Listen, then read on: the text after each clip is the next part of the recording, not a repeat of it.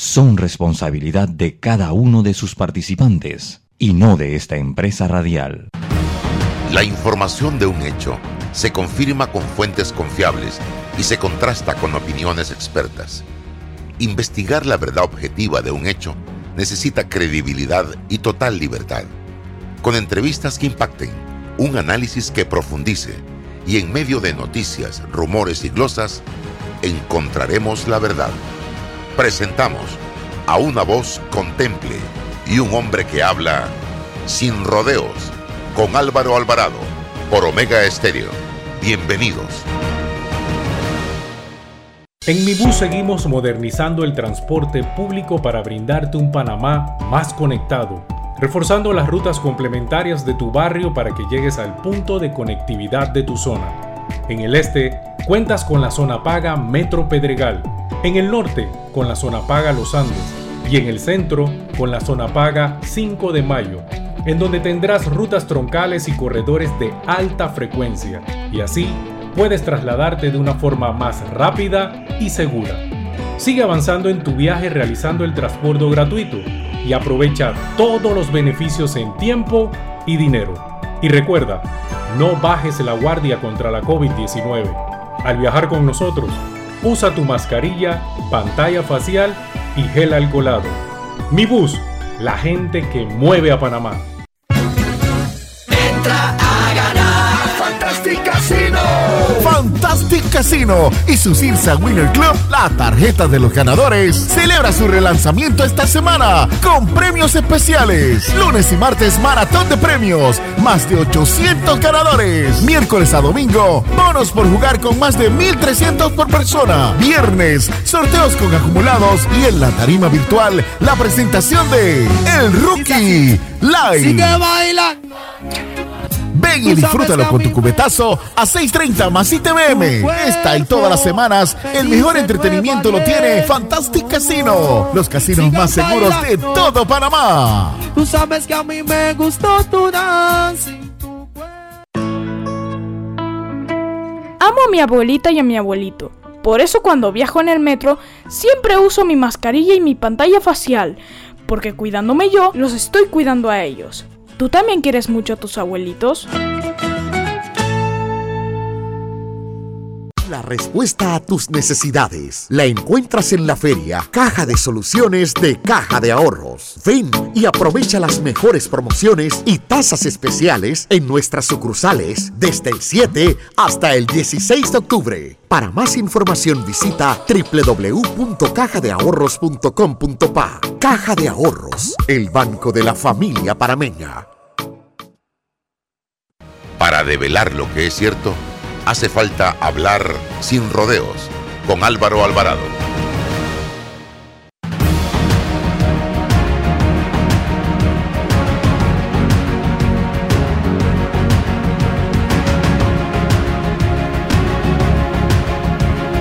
¿Qué tal mis amigos? Tengan todos muy buenos días. Bienvenidos, bienvenidos a la poderosísima señal de Omega Estéreo 107.3 y 107.5 en todo el territorio nacional y fuera del país también nos pueden sintonizar a través de nuestras plataformas de redes sociales. Estamos en Instagram, estamos en TikTok.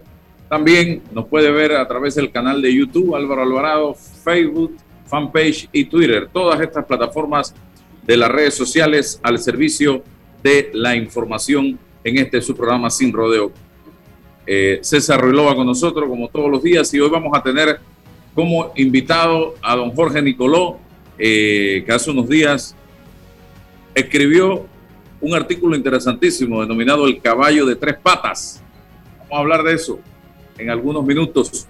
Pero antes creo que es importante, don César y don Jorge, compartirle a la ciudadanía la información que se generó en horas de la tarde de ayer, donde se anunciaba el nombramiento de dos damas como nuevas magistradas de la Corte Suprema de Justicia, el reemplazo del señor Hernández León y Luis Ramón Fábrega, actual presidente de la Corte Suprema de Justicia.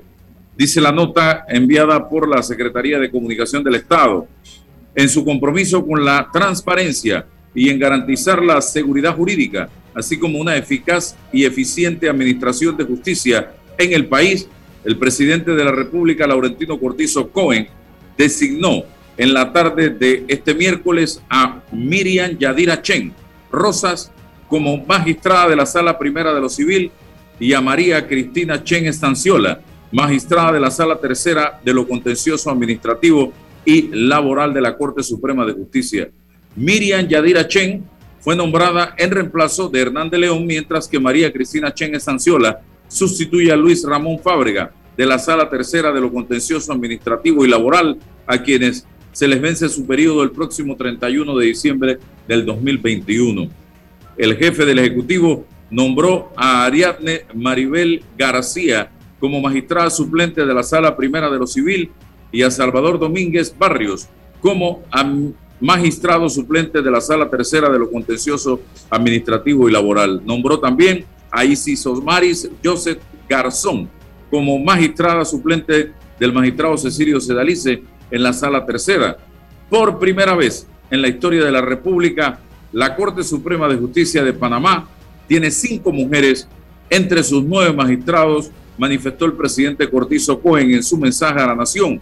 Destacó que el proceso de selección respondió a la necesidad de contar con magistrados caracterizados por su independencia, criterio, compromiso, conocimiento y carácter, tal como se hiciera en el 2019 cuando nombró tres magistrados principales y seis magistrados suplentes. Eh, siempre se ha dicho, cosa con la que no estoy de acuerdo, que hay corrientes políticas en la Corte Suprema de Justicia. La corriente de Martinelli, la corriente de Varela, la corriente ahora del señor Cortizo, y así no debe ser, porque debe haber gente con criterio e independencia para administrar justicia. Pero si lo vemos desde ese punto de vista, hoy luego de estos dos nombramientos o a partir del primero de enero, habrá sido cinco los magistrados nombrados de nueve por parte del actual presidente de la República, Cortizo, y puedo destacar que son magistrados con un alto nivel de independencia y que de una u otra manera no se les puede señalar como que están eh, respondiendo a criterios políticos específicamente. Así que eh, esperemos que esto que se ha hecho en este periodo de gobierno por parte del señor Cortizo en el tema del nombramiento de estos cinco magistrados ya le dé una nueva imagen a la Corte, una mayor independencia eh, y que empiece a administrarse justicia eh, de manera correcta y que empiece a agilizarse más también el tratamiento de los expedientes, que es algo sumamente importante. También el tema de eh, el hecho de que no tengamos funcionarios de manera interina en la Corte Suprema de Justicia, porque eso los pone eh, al servicio de un político o de un magistrado de la Corte. Eh, esto también tiene que buscarse la manera de definirse de una vez y por todas y ojalá Ahora, con esta nueva corriente que hay en la Corte Suprema de Justicia, donde la mayoría son gente de servicio dentro de la institución, porque estas dos nuevas magistradas salen de la institución, esto vaya a cambiar y cambie para mejor. Usted eh, que litiga en los tribunales de justicia, don César, su opinión. Buenos días, don Álvaro Alvarado, don Jorge Nicoló, buenos días, bienvenido nuevamente este es su programa. Una cuestión de forma y, una de fondo, por supuesto, sobre este trascendente acto de nombramiento de dos nuevos magistrados de la Corte Suprema de Justicia. La cuestión de forma es, siempre cuando ocurre esto, entramos en el debate de si la fórmula constitucional que nosotros eh, mantenemos en el país para la llegada, para la asunción de los magistrados de la Corte es la correcta, es la idónea para nuestra historia eh, republicana, para nuestra democracia y por supuesto para nuestra justicia. Siempre se pone a prueba la fórmula, es decir, la, el dispositivo en que el gabinete desde el Ejecutivo nomina, nombra y sea el Parlamento el que ratifica estos nombres y no haya una participación un poco más abierta. Nos hemos inventado, hemos construido de facto, de hecho, la posibilidad de que antes que el Ejecutivo nomine, se genere una especie de posibilidad de que la, sociedad civil, a través de, el foro organizado para este tipo de, de asuntos de justicia, pueda conversar con estos candidatos y de ahí nace una especie de una lista corta. Son una posibilidad, pero eso, que no está en la ley, que la hemos construido. Y bueno, pasa el tamiz del gabinete y ahora tiene que pasar el tamiz del, Parlamento. Este primer eh, eh, espacio, bueno, se dice que ahí todos tuvimos acceso a las entrevistas, a la convicción de estos candidatos y finalmente a las personas que fueron nominadas. El Ejecutivo entendemos que hizo su, su, labor de examen, de entrevista, y ahora le corresponde al Parlamento. ¿Qué debe pasar en el Parlamento? Bueno, responsablemente, los fiscalizadores, los padres de la patria, deben tener un espacio para conversar, para investigar, para cuestionar, para verificar las ejecutorias de estas dos abogadas de la República para la Y ahí también la población que está interesada puede suscribir un comentario, puede ir y presentarse para opinar en cualquier sentido sobre estas nominaciones. Hay un espacio democrático interesante y objetivo que tenemos. Si funciona o no, si se implementa o no, bueno, ya es responsabilidad del civismo de cada uno, del patriotismo de cada uno. Eh, la cuestión es de fondo. Los problemas de la justicia son de arrastre, son históricos, son graves y son profundos. La llegada de dos magistradas de la Corte lo va a poder resolver yo digo que sí. Si ese gobierno corporativo de la Corte comprende con la llegada de estas dos nuevas magistradas la necesidad y la responsabilidad de modernizar, de transparentar y de hacer eficiente y eficaz la justicia panameña. ¿Quiénes son estas dos personas? Por lo menos conozco a una, una profesional del derecho íntegra, académica, estudiosa, consagrada, y profesional, la doctora María Cristina Chen Estancio. Entonces, con esa llegada, insisto, creo que la Corte gana, la justicia gana y el país debe ganar. Importante eh, su punto de vista y en el gobierno del señor Varela, histórico lo que se dio cuando la Asamblea paró, detuvo el nombramiento de magistrados de la Corte Suprema de Justicia en la Comisión de Credenciales por asuntos meramente de orden político. Lo que se dio allí, evidentemente la Asamblea es un órgano político. Y ya vimos cómo la Asamblea puede frenar el nombramiento de magistrados. No creo que en esta oportunidad eh, esta sea eh, la situación, ya que estamos hablando de dos profesionales del derecho emanadas de la Corte Suprema, del órgano judicial, perdón, y yo creo que esto va a pasar como un trámite más dentro de la Asamblea Nacional de Diputados.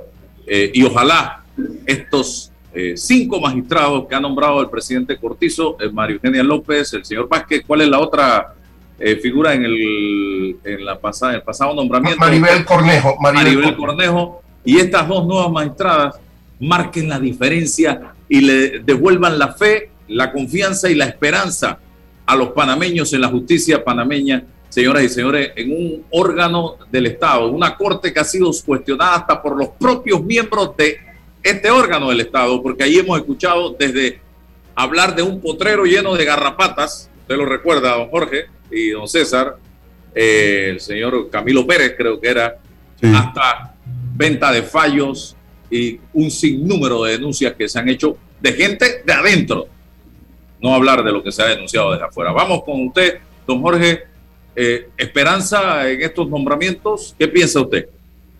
Eh, muchas gracias eh, Álvaro y, César por la invitación en el día de hoy. bueno, sí, vi la, la, noticia. Siempre uno desea que estos nombramientos sean para bien.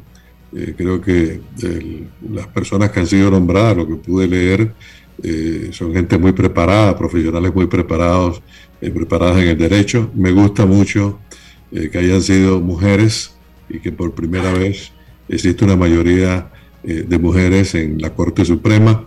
eso responde a una necesidad, un clamor en estos momentos de que exista paridad y creo que este es un reconocimiento a la labor profesional de la mujer panameña. Esperamos que los resultados de sus decisiones sean coherentes con la expectativa que se tiene de sus nombramientos. Creo que el otro año César tendrá que nombrar otro magistrado en reemplazo del señor Ayú Prado. Mm, el 20, sí, 23.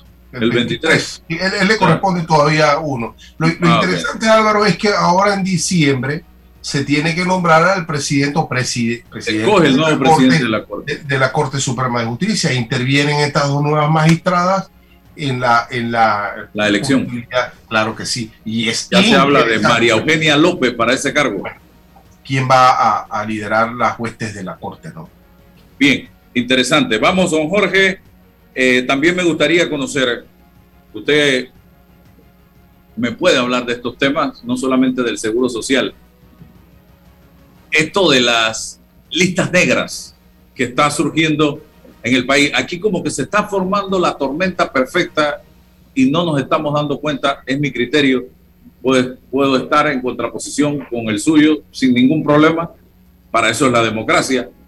Eh, y, y me refiero a listas negras por parte de la Unión Europea, ya no solamente de Francia, y esto es muy delicado, la gente quizás no percibe el peligro que esto representa y el impacto que esto tiene para un país como el nuestro, que no tiene, gracias a Dios, eh, la maquinita de fabricar dólares eh, y que necesita del financiamiento y que ha usado ese financiamiento lamentablemente, y eso es criticable, en estos últimos eh, años para pagar planilla, cosa que no debe ser.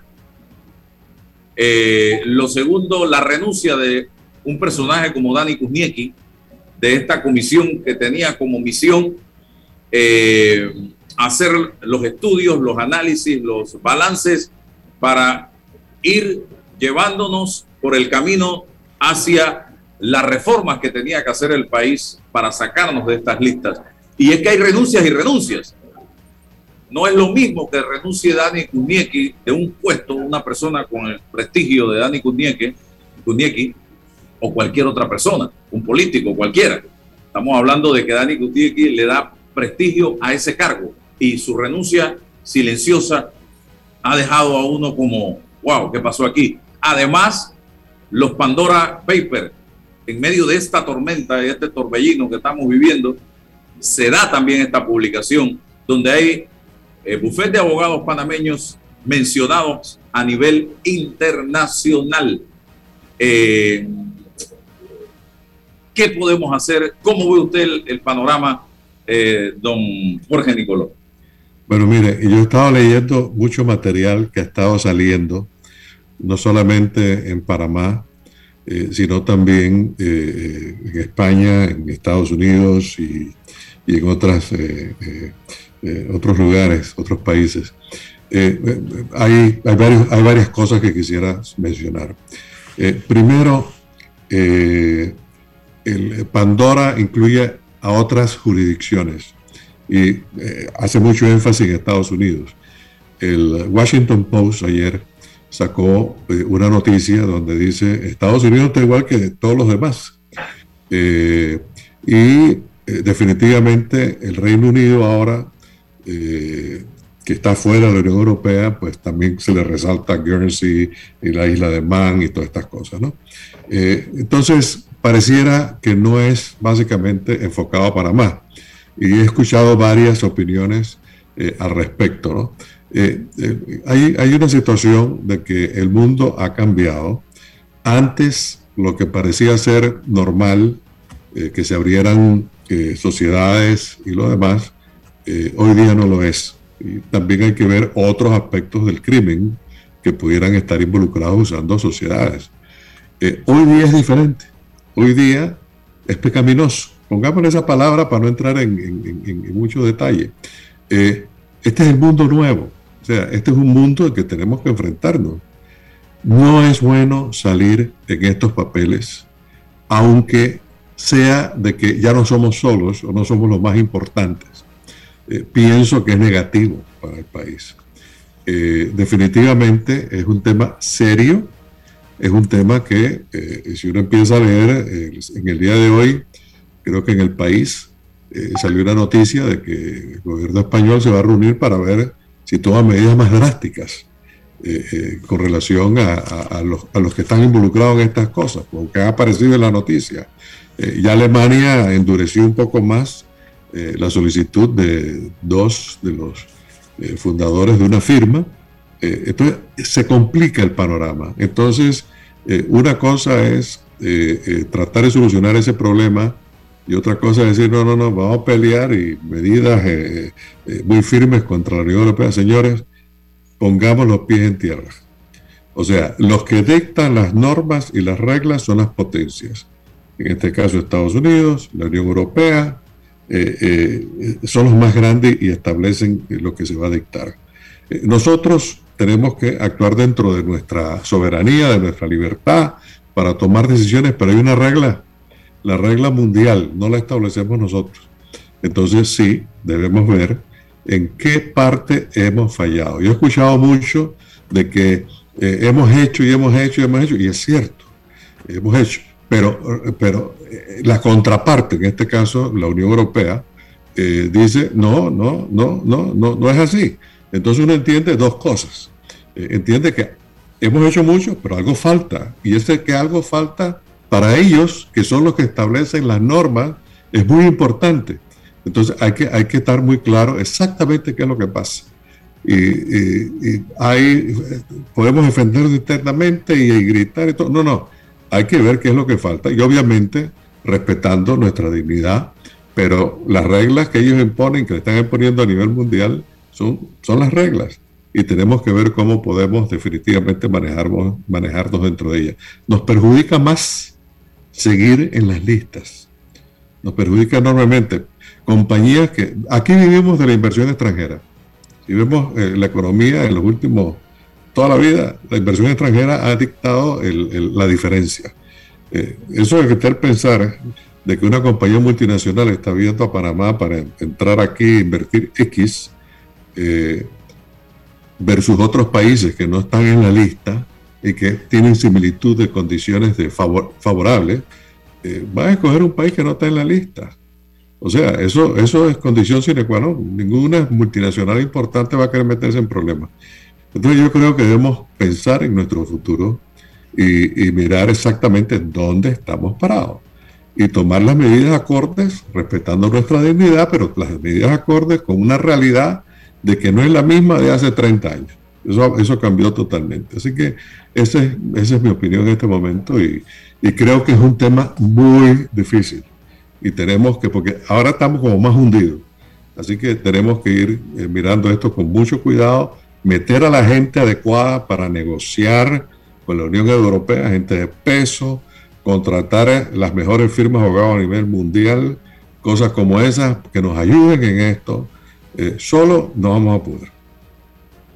Interesante su punto de vista, don Jorge, y evidentemente no podemos nosotros, un país de 4 millones de habitantes, cuatro y medio, un país de servicio, estar planteando medidas de retorsión contra la Unión Europea. Ahí estamos hablando de la Unión Europea. Países de primer mundo, con economías de primer mundo. Nosotros frente a la Unión Europea somos el huevo y ellos son la piedra. Así de sencillo. Entonces lo que tenemos que buscar es acercamiento ¿Qué es lo que hay que hacer? Ya lo sabemos, ya nos lo han dicho en reiteradas ocasiones y por la información que yo manejo es que no queremos cumplir al 100% con lo que se nos está planteando por parte de la Unión Europea. Y los llevamos en el carrito de que sí, ya va, vamos a hacerlo, danos chance, dame la oportunidad y ya simple y sencillamente no es Francia, es la Unión Europea la que nos tiene en listas negras, señoras y señores. Nosotros no podemos pensar que vamos a jugar con ellos. Y aquí a la larga todos vamos a salir perjudicados, todos, hasta los turistas panameños que queremos ir a Europa en un momento dado, si seguimos tratando de jugarle vivo a la Unión Europea. Para que estén claros, señoras y señores. hagamos las cosas como se debe, evidentemente, respetando la soberanía y la independencia como nación, pero no tratemos de jugar vivo porque con eso no vamos a llegar a ningún lado, señoras y. Ellos lo que quieren perseguir es a su gente que no paga impuestos allá y se viene por estos países de paseo a tratar de ver cómo evaden responsabilidades en los países europeos. Ese es el plan y eso es lo que tenemos que buscar la manera de llegar a un acuerdo con ellos.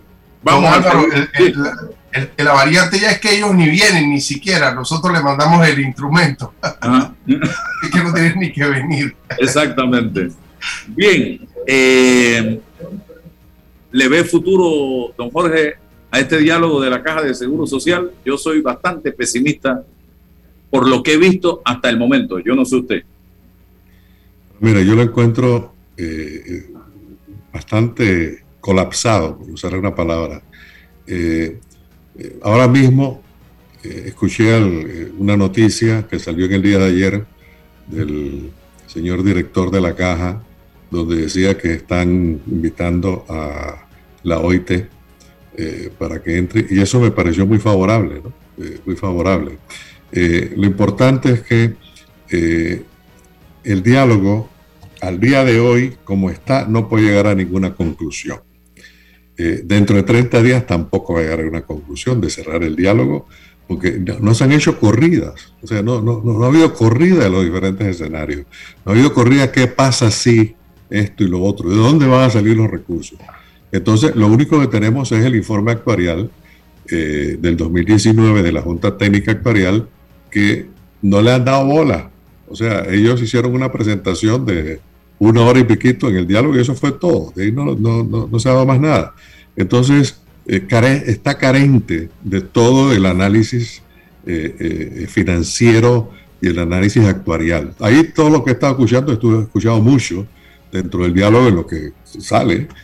básicamente es que no, no es correcto, no es esto injusto, no es solidario, ese tipo de cosas, pero eso no resuelve absolutamente nada. Eh, son, son posiciones X. Eh, entonces, definitivamente estamos en un problema igual que como estábamos en el mes de febrero, eh, que nos encontramos en eso. creo que ha, habido un diálogo, ha habido mucha conversación, muchísimas presentaciones, pero no creo que en, en, el análisis del problema se haya avanzado lo que debe avanzarse. Entonces, sí, que venga la OIT, es necesario que venga una entidad internacional que nos ayude, aquí nadie cree en nadie aquí en este país. Entonces, que sea neutro, haga su análisis, presente los hechos y, que divulgue. Ha habido falta de transparencia total en estas cosas. Cada uno eh, presenta lo que quiere. Es unos uno disparates que uno no, no se imagina. Eh, eh, ¿De dónde va a salir la plata? No, de A, B, C, D. Y cuando empieza a ver, eso no existe. Y por otro lado, no arregla el problema de fondo del modelo que está quebrado se han planteado varias opciones, pero no hay realmente una especie de sustento. Eh, yo he escuchado hablar de un incremento en el ITBMS. Yo he escuchado hablar de aumento en la edad de jubilación. He escuchado hablar de aumento del número de cuotas, de aumento en cuál es la otra variable que hay, número de cuotas, edad de jubilación. Eh, la, tasa de reemplazo, o sea, 60% en 20 años, hay que cambiarla. Exacto. Eh, pero con lo que usted me plantea, no se ha hecho realmente un cálculo a través de una corrida de ninguno de estos elementos que se han planteado sobre la mesa. Leía también eh, este párrafo interesante. La Junta Directiva de la Caja le pidió a la Junta Técnica Actuarial que corriera un escenario de consolidación del sistema mixto eh, al SEBD. ¿Qué es SEBD? Es decir, un escenario de donde desaparece el sistema mixto. El resultado de esta corrida fue alarmante, ya que los déficits en su punto más alto aumentan cuatro veces más que si se mantiene el sistema actual. Para comparar, estos déficits anuales equivalen al valor de seis metros anuales. seis líneas del metro anuales a razón de 2 mil millones de dólares cada año, cada uno. El dictamen fue contundente. Por lo anterior, esta Junta Técnica Actuarial no recomienda un escenario de consolidación de sistemas por lo inminente, el riesgo económico y financiero que consigo traería. O sea, unir los dos sistemas a uno solo es lo que se está sugiriendo por parte de algunas agrupaciones sindicales como CONATO, por ejemplo, y el Sutra, creo que ha hablado lo mismo. Mire, eh, ellos lo han estado proponiendo, ¿no? Eh, es un desastre, porque ahí, eh, como bien dice la Junta Técnica Actuarial, cuadriplica los déficits. O sea, no hay país que aguante, tendríamos que meter varias economías o todas las economías de Centroamérica para poder aguantar esa, esa cuestión. Entonces, es una, es una ilusión. ellos por sus razones lo, lo, están pidiendo. Obviamente, una de las razones, en mi opinión, que eh, ellos proponen eso es porque nunca han sido transparentes, ni el gobierno ni, ni, los, ni, estos grupos, en decirle a la gente la verdad. O sea, la verdad es que el sistema de beneficio definido es un sistema colapsado, un modelo colapsado. Eso no funciona. Eh, es difícil captar este tipo de cosas porque la gente está recibiendo, los que están ya jubilados están recibiendo su jubilación y los que están por jubilarse, no, a mí me va a tocar igual 60, no te va a tocar nada. O sea, si no arreglamos esto, no tienes jubilación, tan sencillo como eso. Pero como no lo siente en el bolsillo en este momento, pues pareciera que eso se va a arreglar solo. No, eso no es así. Entonces, el problema de unir ambos sistemas es que complica el problema. Y hay varias, varias formas de, explicarlo. Uno es que ahora mismo hay 280 mil jubilados, para poner cifras redondas. Hay aproximadamente 500 y tantos mil eh, eh, eh, cotizantes que se van a jubilar de aquí a 30 años, 25 años. Entonces, eso hace como 900 mil. En el camino va muriendo un grupo y, así. Bueno, si lo unes, estamos hablando que vas a traer de aquí, nada más a fin de la década, un millón más de jubilados, de, cotizantes que se van a jubilar. Si esperas otra década más, viene medio millón más. O sea, estás agrandando el problema y con un modelo colapsado de que no es sustentable. Entonces, eh, eh, eh, está, teniendo problemas en, en, en, básicamente sostener un sistema actual que no es sostenible, metiendo los recursos. La razón que lo están pensando es porque el sistema mixto tiene recursos.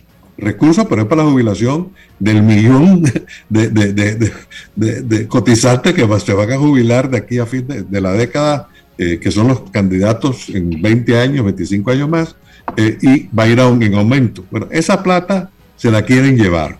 ¿Esa plata tiene dueño, don Jorge? Bueno, hay una parte de esa plata que tiene dueño, que son las cuentas ahorro individual. Eso sería una expropiación. Eso solamente ha ocurrido en Argentina.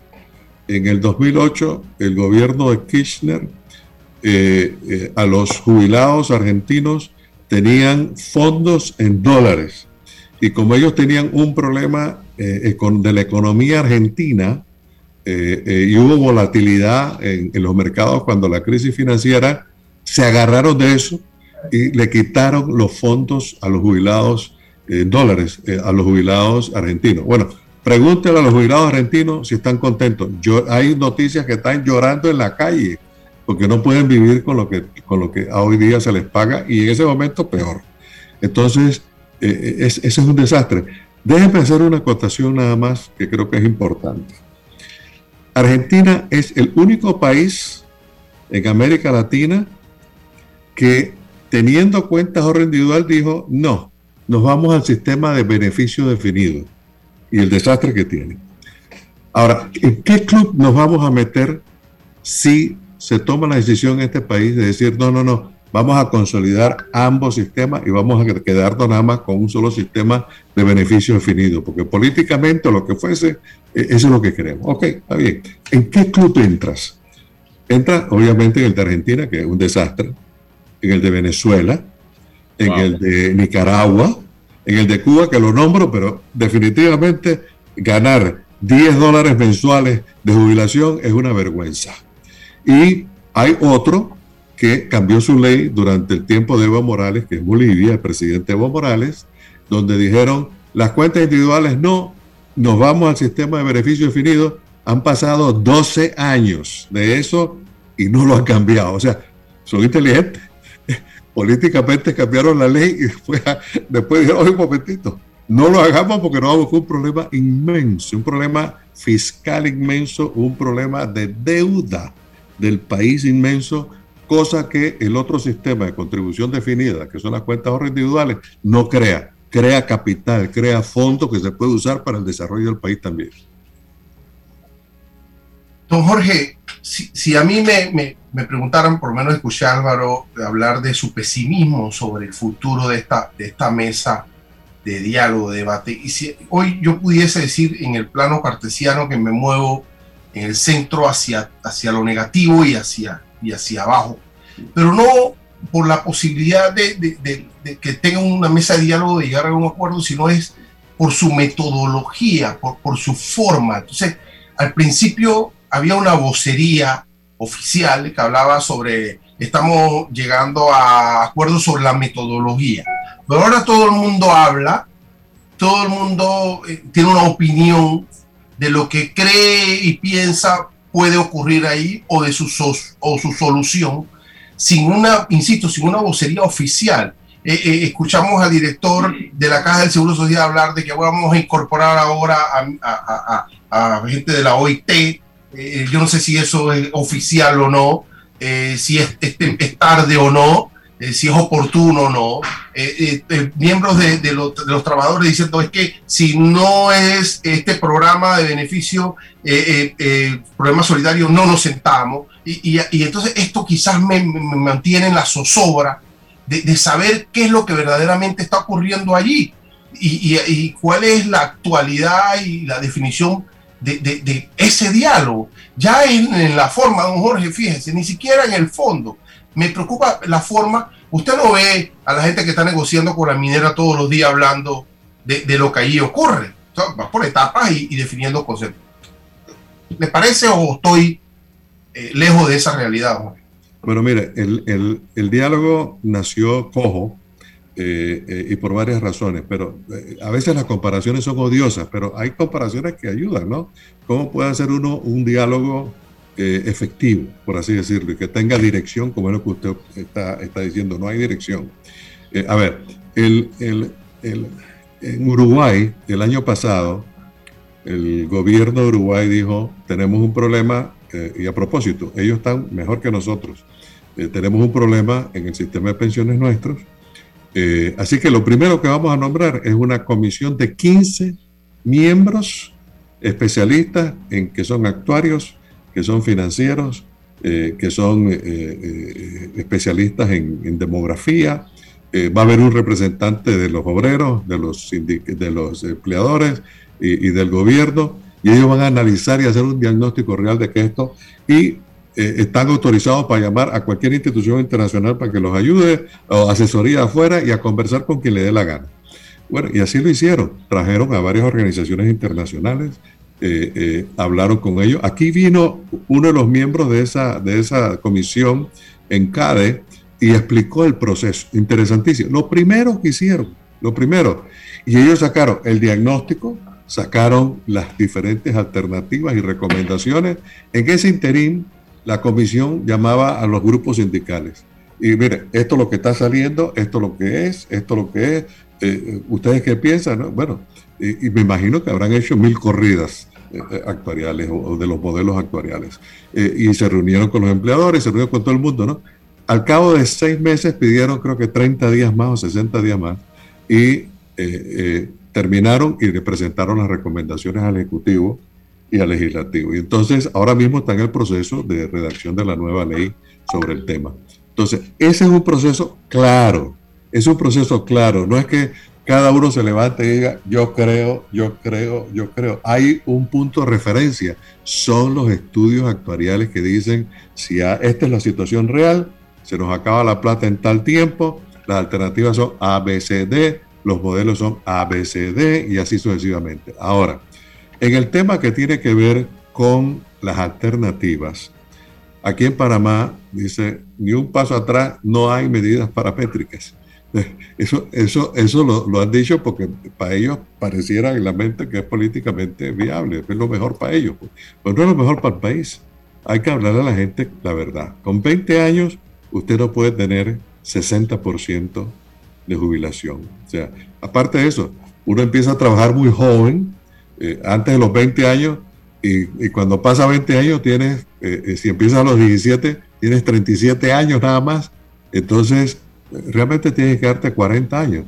Don, Jorge, disculpe, cuando, cuando, usted dice que hay que hablarle claro al país, ¿quién? Porque, porque es que no veo, porque el pueblo no está, creo que nuestro pueblo está mirando así, mirando así. ¿Quién le tiene que, decir lo que está ocurriendo? para, para eso, en principio, tenemos dirigentes, tenemos gobernantes, tenemos responsabilidad de los dirigentes en la, junta, la junta directiva de la caja, de los administradores en la caja, eh, eh, tenemos de los gremios, llámense estos gremios sindicales o miembros de empleadores, o sea, toda la gente que tiene que ver en esto y está representada en la junta eh, directiva debe hablar, debió hablar, debió decir, oye, momentito, tengo un problema muy serio y este problema va a estallar en cualquier momento.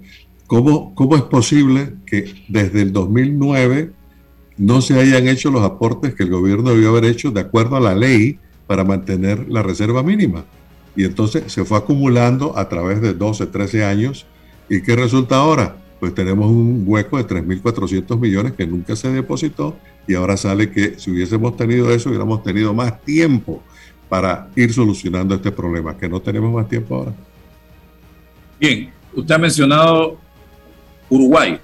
Uruguay, debo decir que nos da cátedra a Panamá en democracia, en institucionalidad, en transparencia, en temas de este nivel. Estuve estudiando el fenómeno de Uruguay y da gusto eh, cómo se administra una democracia como la democracia uruguaya. Están años luz de nosotros. Y mire, ahora usted le suma el tema de cómo se están poniendo de acuerdo. Uruguay, un país con características geográficas eh, eh, de población bastante parecidas a la nuestra. Ellos pueden ponerse de acuerdo pueden jugar a la democracia como se juega de verdad y nosotros acá tratando de meter goles porque hoy comienza el partido no solo de Panamá con El Salvador, sino que en la Asamblea hoy comienza otro juego de fútbol. Las reformas electorales comienzan a discutirla, así que ahí me preocupa más el juego de la Asamblea que el juego de Panamá con El Salvador. Correcto. Ese me preocupa mucho. El otro tema que usted plantea, César, es quién habla Don Jorge dice que los actores que forman parte de la junta directiva debieran hablar, pero debieran hablar con sensatez y debieran hablar con realismo de lo que está pasando, porque a veces escucho a unos decir una cosa, plantear un escenario y a otros plantear otro escenario, a unos plantear una alternativa y a otros plantear otra alternativa y no veo una línea realmente eh, eh, orgánica, institucional, frente a un problema tan serio como este. Y lo otro que hay que decirle a la gente, que yo no sé si se le ha dicho lo suficiente, es una cifra que Dino Mon, cada vez que hablo con él, se la pregunto, que va por los 64 mil millones de dólares. Creo que es la cifra mágica. 64 mil millones de dólares que se necesitan para pagarle hasta el último jubilado de ese sistema que está colapsado en este momento. Yo no sé si el panameño logra comprender, yo para mí es difícil porque estamos hablando de muchísimo dinero, ¿cuántos son 64 mil millones de dólares cuando el presupuesto del Estado va por 24, 25 mil millones? Imagínese usted para todo el Estado panameño y estamos hablando de 64 mil, estamos hablando de prácticamente dos, casi tres presupuestos de la nación don Jorge. Pero mire, ese punto que usted trae, eh, eh, Álvaro, que trae, es muy importante. Cuando se habla de los 65 mil millones, que es lo que, lo que, lo que mencionó, eh, en este caso, un gran actuario que es Dino Mon. en la Junta Técnica Actuarial, la Junta, la Junta Técnica Actuarial presentó en el diálogo los rangos estos, ¿no? Es, está entre 65 mil millones a 75 mil millones. Ahora, eso es el valor presente a diciembre del 2019. A ver, ¿qué es el valor presente? Es toda la plata que tengo que tener, que si la pongo en los fondos y me genera el 4%, con eso podré pagar hacia adelante. Bueno, es toda la economía nacional, no es el presupuesto del Estado. Esto es más grande que la economía nacional. O sea, es decir, el resto de los 4.200.000, eh, eh, eh, básicamente, olvídense que no hay recursos para ustedes, se lo vamos a dar a los jubilados. Entonces, y a los que están cotizando en ese sistema. Entonces, es absurdo. Ahora, eso es difícil, esas cifras son difíciles de entender qué es el valor presente. Si lo vemos los desembolsos, si tú sumas los desembolsos hasta el año 2077, que creo que es el final de este programa, los desembolsos suman 200, creo que 280 mil millones de dólares. Cuando lo traes al valor presente que te sale 75 mil millones. O sea, estamos hablando de una cifra imposible. Eh, eh, eh, cuando decimos unamos los sistemas por solidaridad, lo que estás, no tienes ninguna solidaridad, estás matando, estás matando a, los cotizantes, estás matando al país. Eso es lo más insolidario, si esa palabra existe, o no solidario, que puede haber en el mundo. Pero políticamente es lo que dice, ¿no? Por solidario voy a pelear por ti. Entonces, como son posiciones, inclusive la de los gremios, tienen que ir a votación, creo yo. entonces, le han metido en la cabeza a la gente que todo se puede. Y esas ideas de sacar, con lo del canal, el canal es nada. Lo que puede aportar el canal es nada comparado con lo que hay que aportar de aquí hasta fin de este cuesta. Estamos hablando de 275 mil millones. El canal si da 1.700 ahora, 1.800 millones ahora. Agárralo por 2.000 millones todos los años, aumentaselo. Y lo metes allá, pues no sale la, matemática. Es más, eh, eh, agarra 30 años a 2.000 millones, te da 60 mil millones. Bueno, son 270 mil y pico de millones que hay que pagar. No sale, es pequeño. Entonces, la gente tiene que entender, y eso no es fácil, es muy difícil, y puede haber problemas de gente protestando en la calle y todo, pero hay que tener carácter y, hay que decirle a la gente la verdad. Ahora, si al final de escuchar toda la verdad dice, no, yo quiero eso, ah, bueno, vas a matar a tus hijos, vas a matar a tus nietos y es un crimen para, la gente que está cotizando ahora mismo y para los jóvenes, no tienen futuro. Vamos a convertirnos en un país de eh, emigrantes, que vamos a empezar a salir a buscar dónde podemos vivir porque no vamos a aguantar el peso de esa deuda en este país. No, y, y la gente debe entender que ese dinero del canal mucho va a subsidios que Ya se lo gastaron. A través del tanquecito de gas. Entonces quitemos todos los subsidios, eh, o sea, no más tanquecito de gas. Nada. 25, vamos a tener que pagar, no sé si como 15 dólares el tanque de gas. No más eh, el bono, el vale digital, no más beca universal, no más 120 a los 65, no más red de oportunidades, no más subsidio de nada. en la energía eléctrica, nada, porque vamos a utilizar, como ustedes mismos están diciendo a veces, sin saber los recursos del canal, que tampoco alcanzarían para hacerle frente a este tema. ¿Cuál cree usted? Así, a grosso modo, que está estudiando el tema, que sería una opción. ¿Hay una sola o sería el conjunto de eh, decisiones que tenemos que poner sobre la mesa para echar para adelante este tema? Y le hago la pregunta porque hay gente proponiendo de todo sin saber realmente la gravedad del problema, hasta que metan preso los que se robaron la plata del seguro y quítenle la plata. Ey, pueden, como decía Pablo Escobar, mal ejemplo, pero lo pongo, mátalo, desentiérralo, mátalo, desentiérralo, mátalo y desentiérralo, que no vamos a sacar ese, esa cantidad de dinero que necesitamos haciendo eso tampoco. Es así. Eh, a ver, eh, hay muchas cosas que se han hablado de soluciones, todas son ilusas, todas son irreales. Eh, eh, eh, eh, digamos, de, tener fibra óptica y cobrar miles de millones. Eso es absurdo, eso no existe, para empezar. Entonces tenemos que ser realistas y tenemos que entender que este problema no lo tenemos solamente nosotros. Este problema lo tienen muchos países. El peor de ellos fue cuando explotó Grecia, que colapsó el país entero. Y pregúntele ahora, ¿cómo están? No están bien, están mal. Entonces, eh, ¿cuál es la solución? O sea, la solución está, la han encontrado. Hay un periodo de transición para lograrla y eso se, eso se entiende. La solución está en lo que le llaman las cuentas individuales. Las cuentas individuales, por sí solas, eh, eh, hay que crear un programa que en, todos estos países más avanzados que el nuestro, que son exitosos en su manejo de pensiones, lo que han hecho es un sistema de pilares, en donde el primer pilar es un pilar para evitar la pobreza. Y ahí puede entrar posiblemente el 120 a los 65.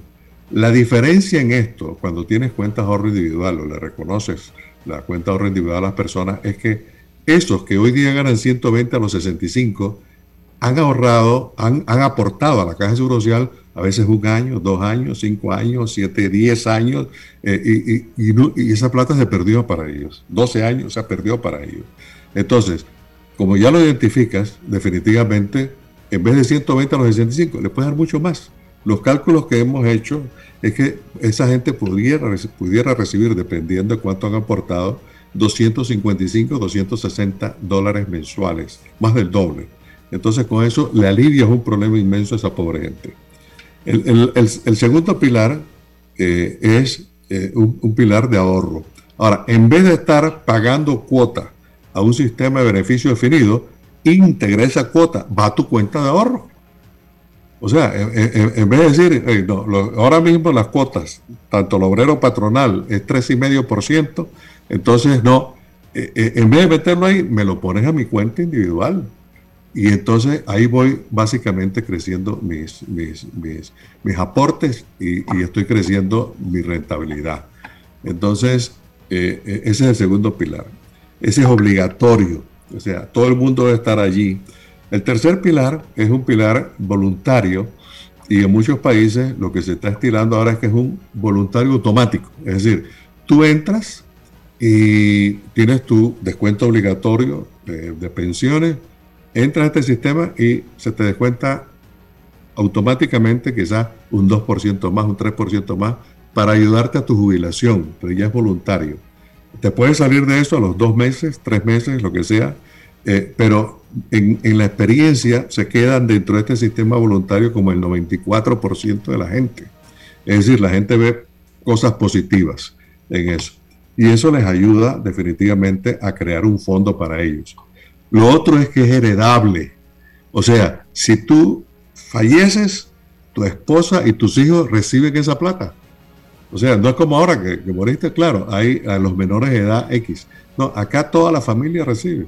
Eh, no se pierde, no, no, no desaparece. Eh, eh, a muchas otras cosas. Lo otro es que si tú quieres y te sientes bien y dices, yo prefiero que mi jubilación aumente, te puedes quedar unos años más trabajando. Y estás ahorrando porque estás aumentando tu rendimiento. Y el día de mañana dices, oye, perfecto, me voy a jubilar en vez a los 62, me voy a jubilar a los 66 o a los 67. En Europa está cerca de los 70 años para jubilarse, pero es que la expectativa ha subido. Entonces, hay la solución. La solución es esa, cambiarlo a un sistema de contribución definida. Obviamente, ¿esto cómo se hace? Esto se hace en una transición. No se puede hacer, bueno, mañana empezamos esto. No, se hace en una transición. Las medidas paramétricas hay que implementarlas. No ha habido país en, la tierra que haya tenido que hacer estos ajustes que no haya tomado medidas paramétricas. Por ejemplo. Bueno, las medidas paramétricas son, eh, eh, puede ser el aumento de la jubilación, o el, eh, perdón, el, el, aumento en la cuota, o puede ser el aumento de la contribución del Estado, o puede ser eh, eh, más años de servicio para jubilarte. Por ejemplo, si vas a quedar, quieres quedarte con 20 años, perfecto, te, te jubilas a los 20 años. Pero eso sí, vas a recibir probablemente un 30%, no más. Entonces, porque no hay, no hay forma de pagar más. Ahora mismo no te puedo pagar un centavo porque no hay plata. Entonces, esa realidad es una realidad. Eh, por otro lado, ¿quiénes se han cambiado del sistema de beneficio definido al sistema eh, eh, de cuentas individuales. El más llamativo, hay, hay un grupo de países que ya lo han hecho, pero el llamativo es Holanda, el número uno a nivel mundial de pensiones. Y el año pasado llegaron a un acuerdo los sindicatos, los empleadores y el gobierno y dijeron, hey, mejor cerramos esto de beneficio definido y nos vamos a las cuentas individuales. Y así lo hicieron y están en la implementación para ya a partir de enero del próximo año se olvidan de beneficio definido y empiezan a vivir con sus cuentas de ahorro individual. ¿Qué resulta? Estamos hablando de un país que es rico, estamos hablando de un país que tiene grupos sindicales fuertes, preparados, muy orientados hacia la parte social, tiene los mejores servicios sociales que te puedas imaginar. Entonces, eh, eh, ¿de qué estamos hablando? Que a ellos no les importa a la gente, todo lo contrario, porque les importa hacer eso. Entonces, aquí en Panamá tenemos que hacer eso. Se acabó el tiempo, pero en un minuto usted vio, hay un proyecto dando vueltas para seguro obligatorio privado a mayores de 60 años en Panamá. ¿Qué piensa usted de esta iniciativa, eh, señor Nicoló? ¿Es viable o no es viable? Bueno, yo lo primero que pienso es eh, cuál es la estructura dentro de esa propuesta para financiar eso. O sea, ¿cómo se va a financiar arriba de 60 años ese, ese seguro? Eh, eh, habrán pocas personas que podrán hacerlo y, otras personas no tienen ninguna posibilidad de hacerlo. Entonces me parece un poco, un poco así, tomado a la ligera ese tipo de cosas. Eh, el otro día escuché a alguien que no, me pareció muy correcto. Dice, bueno, todo depende. Digo, a ver, ¿qué depende? Bueno, todo depende si me dicen, no vas a pagar más cuota de, la, de, de, las pensiones de seguro social y toda esa plata va para un seguro que te garantice tu jubilación. Bueno, eso habría que, habría que calcularlo, pero son, todavía eso, eso ese, ese, anteproyecto no explica absolutamente nada de cómo, cómo lo vas a hacer. Eh, me llama la atención porque eso no lo he visto antes. Bueno, gracias a don Jorge Nicoló por estar con nosotros en la mañana de hoy. Siempre un placer, Álvaro, por la invitación y César, un placer estar contigo. Eh, es un tema muy serio, lo que pasa es que no se siente en este momento. Cuando se sienta, todos vamos a quedar llorando si es que no se toman las decisiones correctas. Definitivamente. Gracias. Bien, vamos a la pausa, regresamos.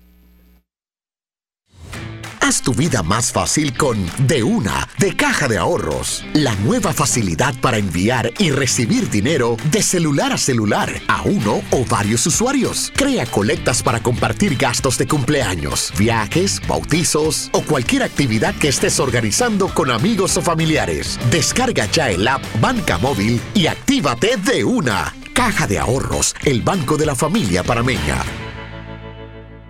¿Sabías que Cobre Panamá trabaja de la mano de organizaciones de investigación científica para la protección y conservación de especies como el Fondo Peregrino, Sea Turtle Conservancy, Instituto Smithsonian de Investigaciones Tropicales y Yaguará? Cobre Panamá, estamos transformando vidas.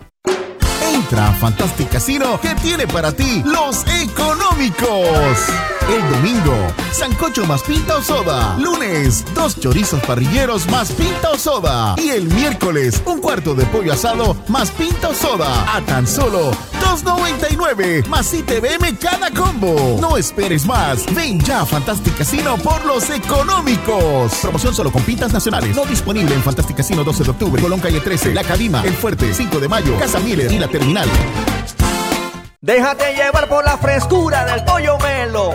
Panameño como tú. Déjate llevar por la frescura del pollo melo. Variedad y calidad. Melo. Frescura de altos estándares. la calidad es una promesa. Para llevarte el pollo melo siempre fresco hasta tu mesa. Déjate llevar por la frescura del pollo melo. Por su sabor y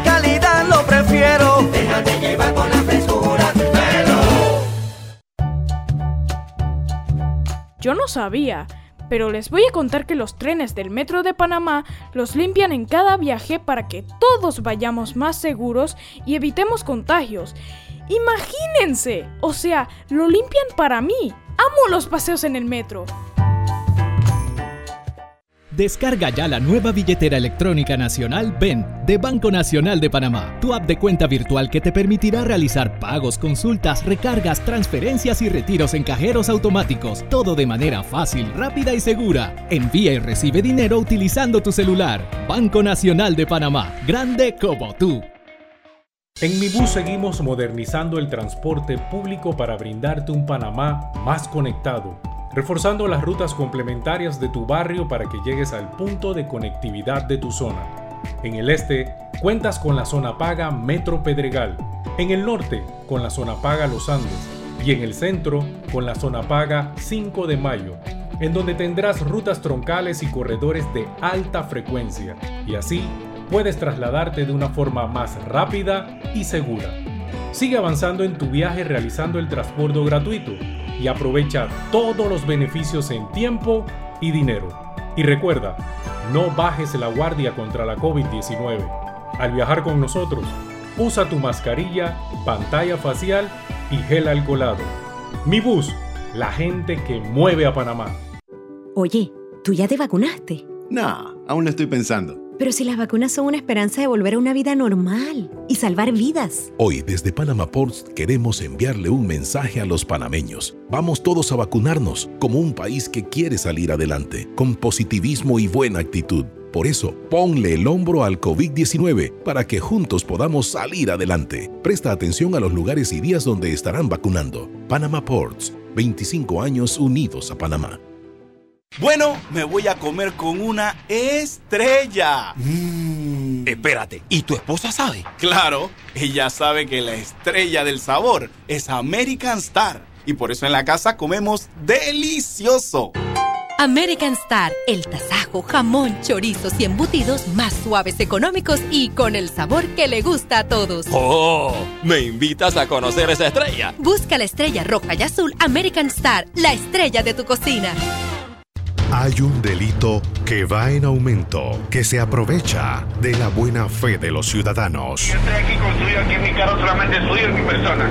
Entonces creo que usted me diga, ¿tiene el dinero completo o tiene usted un abono? Que realiza estafas por medio del comercio electrónico y que suplanta tu identidad. Ese es el ciberdelito, con un aumento del 225% en el primer trimestre, convirtiéndose en el delito con mayor incidencia en el último año. Estos grupos de crimen organizado generan 20 mil dólares diarios aproximadamente al cometer estos delitos. Si alguien te solicita dinero por redes sociales, antes de depositar, llama a esa persona y confirma la información. El ciberdelito es real. Denúncialo al 507-2988 o al 104. Un mensaje de la Policía Nacional, el Ministerio Público y esta emisora.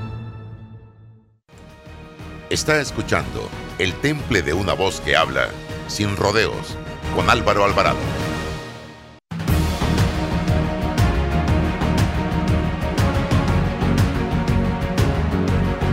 Señoras y señores, de vuelta para despedir. Gracias por la atención dispensada. Si Dios nos da permiso, mañana nos encontramos nuevamente con otro interesante tema. Hasta mañana. Hasta mañana. Saludos. La información de un hecho se confirma con fuentes confiables y se contrasta con opiniones expertas. Investigar la verdad